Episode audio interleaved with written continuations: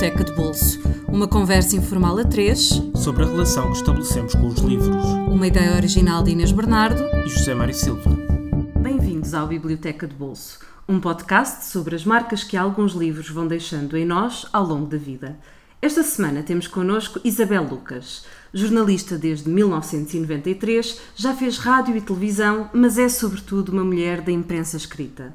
A lista de jornais e revistas por onde passou é enorme, mas nos últimos anos tem colaborado sobretudo com o suplemento Y do Público e a revista Ler, entrevistando escritores, fazendo recensões e assinando séries de grande folgo sobre temas literários. Neste momento tem em curso no público a série A América pelos Livros, uma viagem através dos Estados Unidos que durará até ao final do ano ao ritmo de uma etapa por mês, mergulho em profundidade que merece ser publicada em livro e esperamos que seja. Olá Isabel, muito Olá. obrigada por Olá. teres aceitado o nosso convite. Obrigada eu, um bocadinho rouca. Não faz Sei, mal. Não faz mal, mas uh, temos a certeza que. Tens um copo de água. Já estou. Já estás. E que te vamos ouvir perfeitamente, sem problema. A tua primeira escolha, uh, de três que foram muito tormentosas, não Sim. é? Eu não gosto de listas. Ferros, não é? Arrancada a ferros. Eu reajo sempre muito mal quando me pedem listas e quando temos que fazer aquelas listas de fim de ano de, de livros. Fico sempre muito não gosto. Eh, não gosto de listas, estou a ver se há listas. Tudo o que é ordem, sobretudo na leitura, eh, para mim faz confusão. Ainda por cima reduzimos de três, não é? Nem sequer foram os 15, foram três.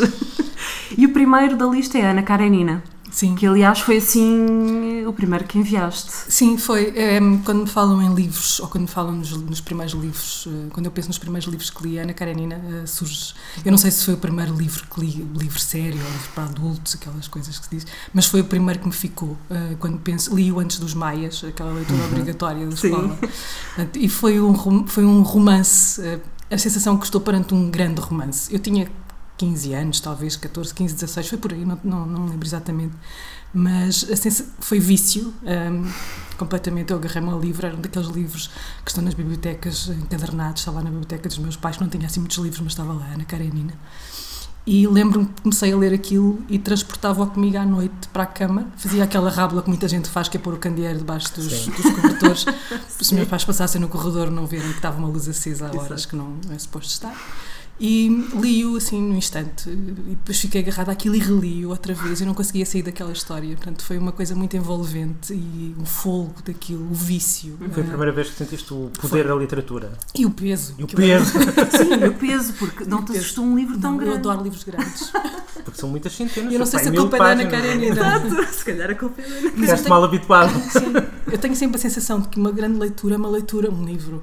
Faço... É uma grande leitura em peso. Sim, tem que demorar muito tempo. Aquilo que para outros é um sacrifício, para ti não. não é, é, sim, eu escolho, luta, é, não é? Quando eu tinha férias, agora já não tenho, sou freelancer, mas eu escolhia sempre assim um um grande. Eu li, por exemplo, A Guerra e Paz numas férias, uh, li, uh, li o Proust numas férias, mas tive que levar para férias seguintes. claro, pois, não, não cabem numas férias só. Portanto, a sensação é que. Eh, e eu acho que a culpa é mesmo da Ana Karenina, porque depois da Ana Karenina seguiram-se os Maias, que é uma coisa assim. Estamos mais ou menos dentro de um ambiente parecido, apesar de ser Rússia e Portugal, mas o ambiente é parecido, é aquela, aquela história de amor trágica. Um, e era outro livro de peso. Portanto, foram livros que me deram muito prazer ler. Foi a sensação mesmo de estar na grande literatura. Isto, é isto que é grande literatura. E, e o que é que te lembras dessa primeira leitura? Que cenas é que te marcaram mais? Eu já reli o livro, portanto pois, a memória é está viciada. Sim. Eu já reli. É sempre viciada, é, não é? É, é sempre uma construção. É. Mas... E então esta já foi oh. muitas vezes construída. Mas há, há, há, a cena final uh, do, de, Sim. Não vamos estragar para quem não leu, porque a cena final, a senhora morre. Exato. A culpa é do mordomo. Ah, não, espera, livro errado. Mas há, há uma. É dos há uma... Sim. Sim. São comboios. Exatamente. Mas é a cena dentro do comboio, quando ela vai encostada à janela, a ver a paisagem e a ler. Um, é uma imagem que é muito forte em mim. Uhum. Essa, eu construí aqui na minha cabeça. É uma imagem de leitura, é, não é? Sim, de, é, de, de, é, E o contraste entre a imersão na leitura e a realidade, sim. não é? Que são imagens que sempre me fascinam imenso. A imagem de alguém a ler Um, eu olho para alguém a ler e imagino que o universo é que está a ser construído naquela cabeça. Portanto, são imagens que me estimulam bastante. Eu fico sempre muito atenta a quem que está a ler. e lá, de vez em quando estou assim no meio da rua e vejo alguém a ler e fixo-me naquela imagem. Também vais ver o que é que eles estão a ler? Se puder, faço, faço assim. E fazes juízos de valor, não fazes? Às vezes. Às vezes, mesmo, mesmo quando entrevistas escritores, também tentas perceber se eles estão a ler quando chegas que é que era? O que é que estão, a, que é que estão a ler? Sim, sim. Isso aí ainda é uma curiosidade acrescida. O que é que leu o escritor, sim, não é? Sim, sim. Eu não sei se posso aqui antecipar um dos livros que trouxe que claro, tem a ver com isso. Claro, sim, claro. sim. Uh, eu fui entrevistar o ano passado o James Salter uh, e ele foi-me buscar ao autocarro. fui, simpático. Sim, foi simpático. E ele estava a ler um livro no banco de jardim. Uh, Enquanto estava à tua espera. Enquanto tu tinhas estava um escritor espera. à tua espera. a ler, A ler. a ler, sim. E nós nunca nos tínhamos visto, quer dizer, eu sabia. Eu Quem ele era, não é? eu? Mas a imagem, ele está sentado assim num banco, aquilo era uma, uma, terra, uma terrinha em Long Island, uma, uma, uma vila pequenina, uma Uhum. aldeia de turismo, com mar ali ao pé. E ele estava sentado assim no, no banco e tinha um livro, e eu vi-o e aquela sensação mais estranha de. eu está ali o James Salter a ler um livro à minha espera. Eu Mas não posso ser, eu dar muita bandeira, não é? Mas depois ele, eu, ele fechou o livro Uhum. Ah, e fomos para o carro dele. E, e o livro era o do lado de Swan, do, do Proust. Tu já tinhas lido. Eu já tinha lido. Estavas em vantagem sobre ele. Não, ele estava a reler. Ah. porque ele depois contou uma história da releitura. Mas não é, não, há aquela história que o Proust nunca se lê, relê-se. Relê-se. Toda a gente está sempre a reler. Reler, Esquece. reler Sim, sim. Mas no caso da Ana Karenina, para ti, então foi um livro que, que foi alvo de várias releituras, Sim, algumas no imediato. sim. Portanto, leste, releste, Sim. foi uma paixão completamente. Aquela coisa dos miúdos que gostam, tanto de um livro que vão, vão a seguir lê-lo e pedem à mãe e ao pai para ler não sei quantas vezes a mesma história. Foi um bocadinho isso, porque eu fiquei num, num estado de encantamento e não me queria afastar daquele livro. Quando se lê um livro muito bom, é, é sempre uma, uma, uma- a separação é difícil às vezes. Sim. Porque o que vem a seguir, será que é tão Mas, mas não passaste para mais do mesmo autor. Ficaste Passei, passei. sempre no. Passaste. Passei mais tarde. Mais tarde, Passei mais mais tarde. tarde. Uh, uh, fiquei com. Sempre me falavam dos russos, uh, eu ficava com, com o ouvido muito atento. um, e, e logo que pude, fui, fui lendo um, e fui fazendo disto. Uma espécie, não era trabalho de férias que não fazia, mas era quando eu tinha tempo para estar. Uhum. Com um livro muito grande. Eu, eu não gosto de interromper leituras, gosto de levar as leituras uh, seguidas. E, portanto, li depois, em algumas férias, os, os russos, uh, não li todos, uh, faltam algumas coisas, mas lembro-me do Gogol, um, da Guerra e Paz, dos irmãos Karamazov. um, uh, E o Tolstói é bom para quem gosta de livros muito É, grandes. é. Era, o- é, o, é o teu tipo de escritor. Eu acho, que gosto- eu acho que gosto mais de Dostoevsky, mas acho, mas A, a eterna. é, Eterna aquela Tolstói coisa. ou- Exatamente. Já, mas- já passou pelo nosso programa, Já, aliás, a já, questão. essa disputa. Tu também és time Dostoiévski, então? Gosto. a Catarina, que, que esteve cá logo no programa número Mas eu tenho dois. esta relação de. Eu gosto muito do, do, do Guerra e Paz, Uhum. eh, eu gosto muito da Ana Karenina, eh, mas depois há livros, de- há coisas dele que não são tão. eh, e eu, em relação ao Dostoevsky, gosto de quase tudo, ou gosto de tudo, talvez. Portanto, se tiver que escolher assim. Mesmo na sua irregularidade, não é? Mesmo su- sim, sim, ele É, muito, sim, é menos sim. regular do que o Tolstói. é menos regular, mas eu gosto de- eu não gosto muito da perfeiçãozinha, Hum. às vezes gosto. Há um encanto na, Ah, na imperfeição. ah, ah. Um, vamos mudar, uh, passar para, para, o, para o segundo livro, que era um- uma escritora que, que se caracterizava por uma certa perfeição, pelo menos estilística, Sim, formal, sim, e, sim. e dava muita importância a isso, Sim. a Marguerite Yourcenar. E, e da Marguerite Yourcenar tu escolheste a obra ao negro. Sim. Um, não sei, podia ter sido talvez as, As Memórias Memórias de de Adriano, é a escolha mais uh, habitual. Foste para o- ao Negro, que é um, é um livro importante também, mas menos, talvez menos conhecido da, da Marguerite Yourcenar. Porquê? Porque foi o primeiro que eu li dela. Hum. E. Não, não foi o primeiro. O primeiro li o Golpe de Misericórdia. Uhum. Também já passou por aqui. Sim.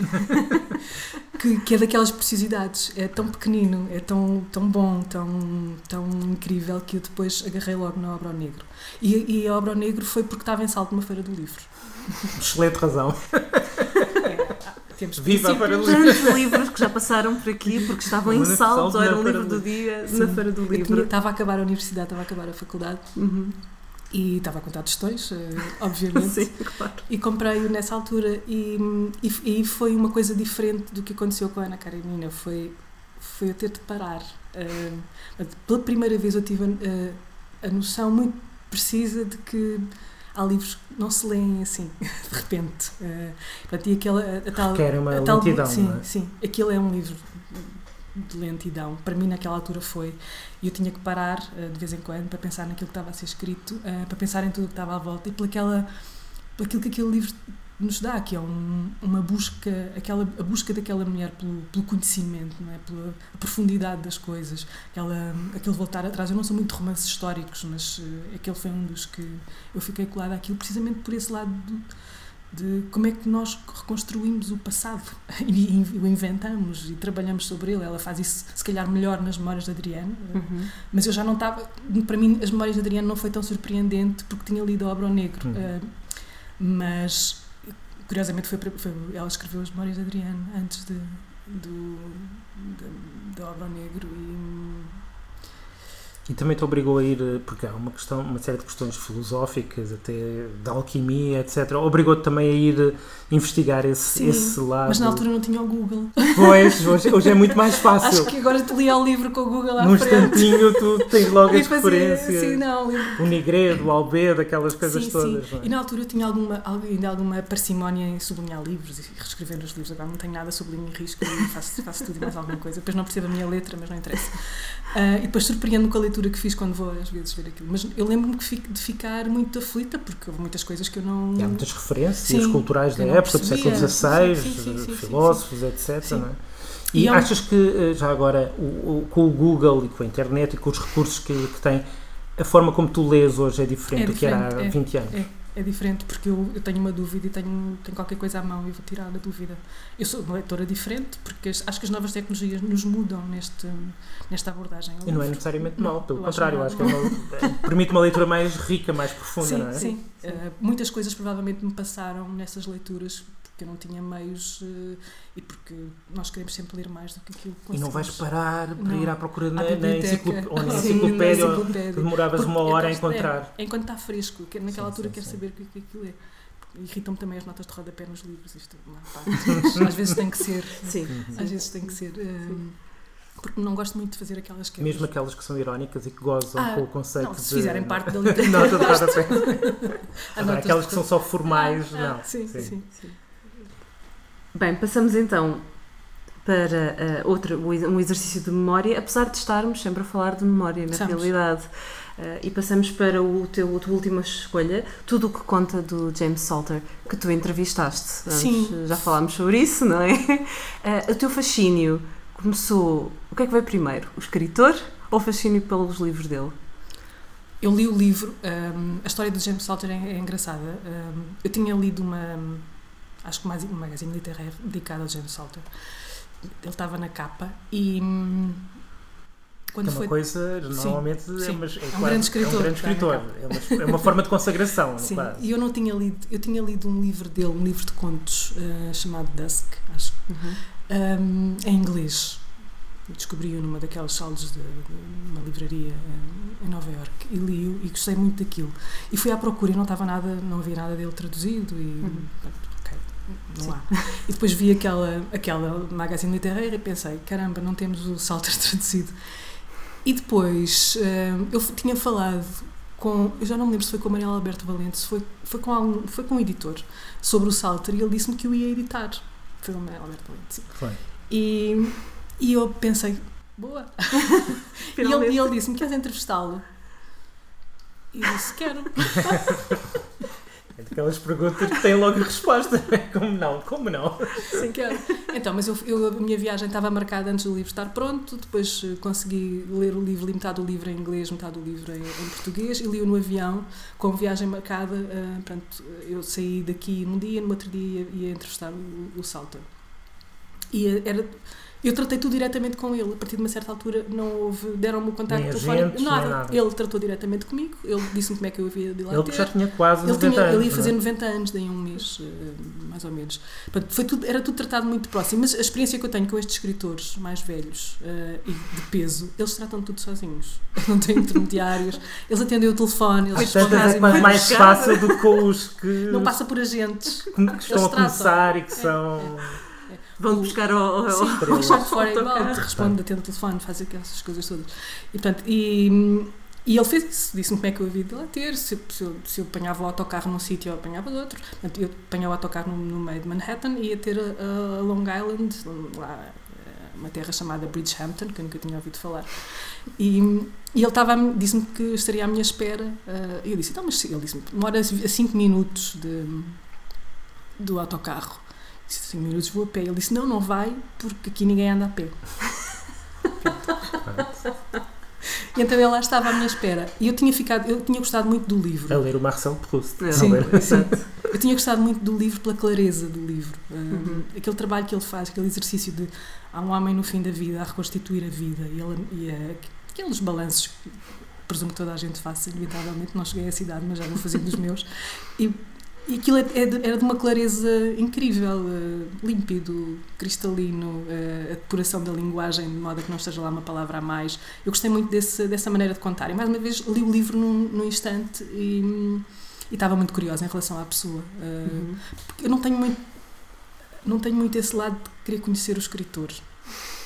Não sei se. Hum, não tenho. Normalmente que tens não de tenho. conhecer por, por pois, obrigação profissional, não é? Pois, normalmente vou trabalhar, é aquela pois. coisa. Pois, sim. Não tenho, eu gosto do, gosto do, do livro e não quero saber do autor.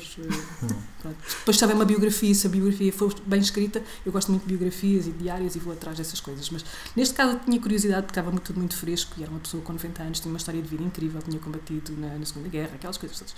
E portanto, eu lá estava aquele senhor hum, à minha espera, estava a chover, lá fomos num sábado muito velhote, para a casa dele, que era ali ao pé, e a casa era incrível, a casa tinha tudo o que ele gostava, e portanto, quando se percebe que aquilo.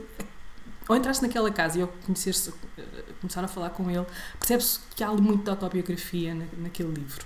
Um, as coisas que ele vai dizendo, a maneira que ele, como ele vai construindo aquele livro, aquela casa era um reflexo um bocadinho daquilo tudo. E, isso foi iluminando retrospectivamente o livro. Ou foi, seja, foste. Foi. Ah, então era sobre isso que ele estava sim, a falar quando falava daquilo. Sim, não é? sim. E depois a maneira como, como aquilo tudo aconteceu. Portanto, a conversa foi muito. Ele tinha muita curiosidade em relação a Portugal, fez imensas perguntas sobre Portugal, sobre os escritores portugueses. Eu dei-lhe uma lista uh, de escritores portugueses que eu queria ler.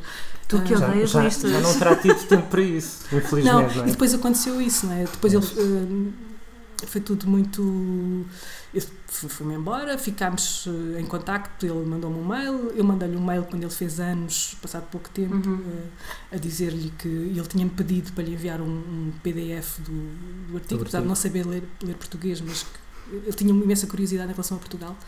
Um, e depois ele morreu. E quando ele morreu, ele morreu, isto aconteceu no espaço de um mês e meio. Um, e aquela morte eu sentia muito. Uh, Aliás, eu mesmo. estava a ler a, a Inês há, há pouco um, um, post da Maria do Rosário Pedreira que diz que te encontrou na Gulbenkian no dia em que ele morreu e que tu estavas inconsolável. Sim, porque eu, eu ia ter uma conversa, ia entrevistar três escritores numa de, no próximo futuro, numa edição uhum. do próximo futuro. E, e ligaram-me do público, isso foi um sábado, ligaram-me do público a pedir para eu escrever uh, o texto, uh, porque não fazia sentido que mais ninguém escrevesse. Porque tu Sim. tinha estado com ele por um tempo anos. E eu disse, mas eu não consigo escrever assim uma coisa objetiva, eu ainda estou um bocado em choque, em choque não, não fazia ideia. Porque eu, no dia anterior, ele tinha-me escrito, no dia anterior, ou dois dias antes, ele tinha mandado um mail a agradecer. Uh, Portanto, aquilo estava tudo ainda muito. E não era um homem doente, ele não, estava era, ativo, não, não ele, é? estava, ele nadava duas vezes por semana, ele estava ativo, ele foi, ele foi buscar a conduzir. Pois, pois. exato. Portanto, apesar de ele ter 90 anos, Sim, estava, foi um choque, foi, não é? Foi um choque, foi um choque. E foi. Eu lembro que. Não sei se. Eu, eu tenho um lado meio. Tento ser racional nestas coisas e depois de vez em quando sou apanhada pela emoção. Um, e fiquei.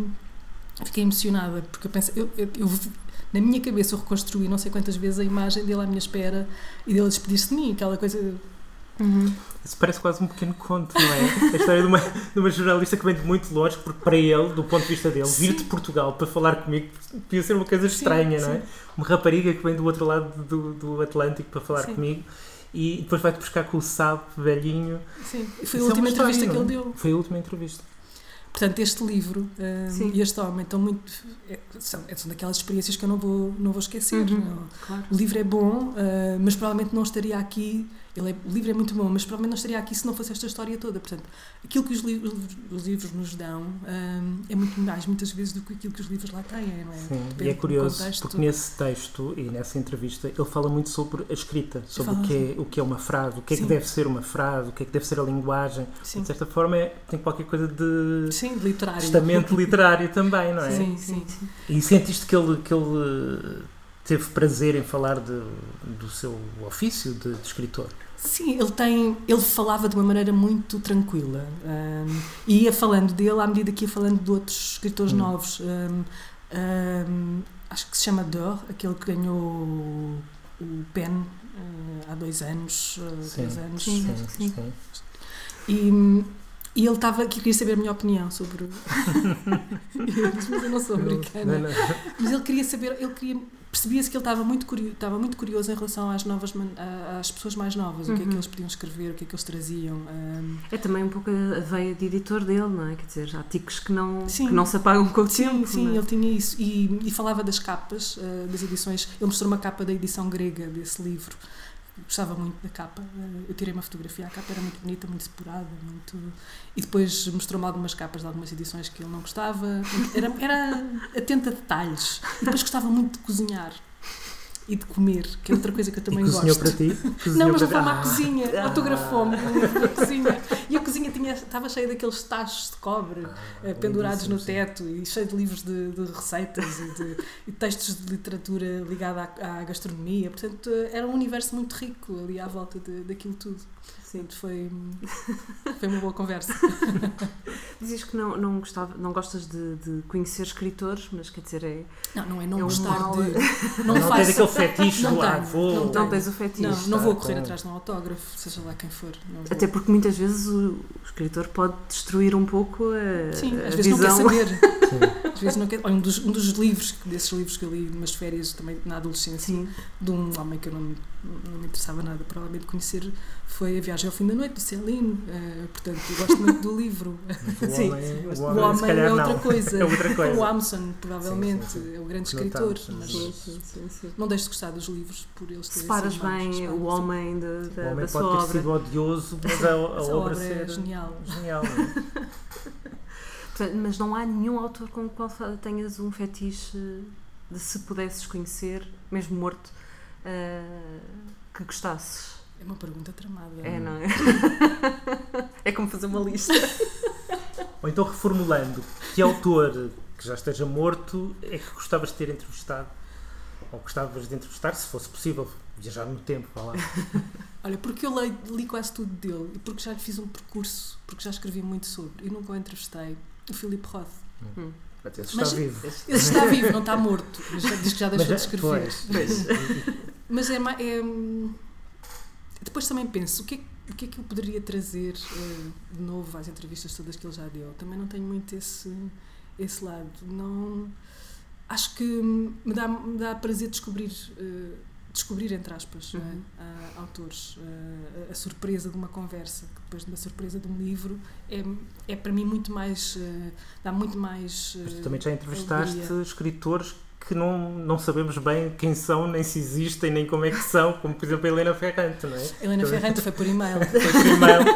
Mas é aquela. Continuamos no mistério. Continuamos no Helena mistério. Ferrante foi, foi por e-mail. Eu acho que, é, que sim, é, é um mistério. Que depois, às tantas, eu quero afastar-me dele porque estou sempre a ser transportada para, para lá de alguma maneira, porque, porque essa entrevista aconteceu, porque escrevi imenso sobre ela, porque li, li muita coisa. E eu, neste momento, não quero escrever sobre Helena Ferrante. quero quero deixar, deixar passar um bocadinho Sim, de tempo. sim, Eh, sim. Isto é uma, parece-me uma febre. Uma febre. Sim, Ela sim, própria fica, Sim, deve eu estar acho que- desconfortável sim, com Sim. isso. é? Aliás, no, mais para o fim já havia movimentos de proteção da identidade anonimato. dela, anonimato dela. Sem anonimato que será dela. não é? Exato, não, ela, ela disse que se descobrirem quem ela é, que para de escrever. Portanto, já havia leitores a dizer: não, parem com isso, nós não queremos saber. Ela- que escreva, ela que escreva, Sim, sim. nós não queremos saber. Sim. Mas sentiste também arrastada um bocadinho para, para essa febre e o facto de teres também. de teres Eu entrevistado. quando eu o primeiro Eu fiz a recensão do primeiro livro dela aqui, uh, desta última vez, porque ela foi editada no Don Quixote há uns anos e ninguém deu por nada. Completamente despercebida. despercebida. Sim. Um, e fiquei surpreendida com, com aquilo, uh, porque me pareceu muito aquilo tem muito a ver connosco, connosco portugueses, eh, mas depois eu digo que tem muito a ver connosco portugueses para tentar encontrar aqui uma maneira de, de, de sustentar esta febre, mas em Nova Iorque a, eh, a febre é maior ainda Sim. e perguntamos o que é que Nápoles tem a ver com Nova Iorque, o que é que aquele universo tem a ver com Nova Iorque. Não, tem a ver porque fala de um íntimo eh, que é comum, da, é universal. Da natureza humana também. Isso é, é isso. É. Embora eu acho, por exemplo, a minha mãe leu e ficou completamente agarrada, como muitos milhares de pessoas em Portugal e no mundo, e a minha mãe dizia, ah, que engraçado, isto é Nápoles, não é? Para mim é Beja. Sim. Beja anos 50, porque a minha mãe nasceu um ano depois da, da Helena Ferrante e ela diz é exatamente a mesma coisa, igualzinho. Portanto, as, há muitas Nápoles pelo acho, mundo fora, acho não é? Que sim, acho que sim. Portanto, esse, esse, ela fala de uma coisa que é, que é, como tu disseste, a natureza humana no que tem de melhor e de pior, não é? E nós ficamos muito incomodados quando nos revemos naquilo, mas, uh, mas acho que é, é esse, é, também reconhecemos esse lado às vezes mais negro Sim. Do, dos sentimentos, das emoções, de, das pulsões não é? Sim. humanas. Um, enfim, é a vida. Como é, vida, é, a vida. é a vida. Mas é aquilo é a vida mesmo. É a vida, é a vida, no que tem de mais uh, deslumbrante, deslumbrante, e, e negro. E negro não ficaste com vontade de a conhecer mesmo? Não, não quero.